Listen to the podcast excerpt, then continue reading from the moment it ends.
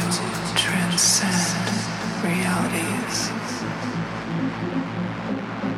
Surrender. Speak to your higher self.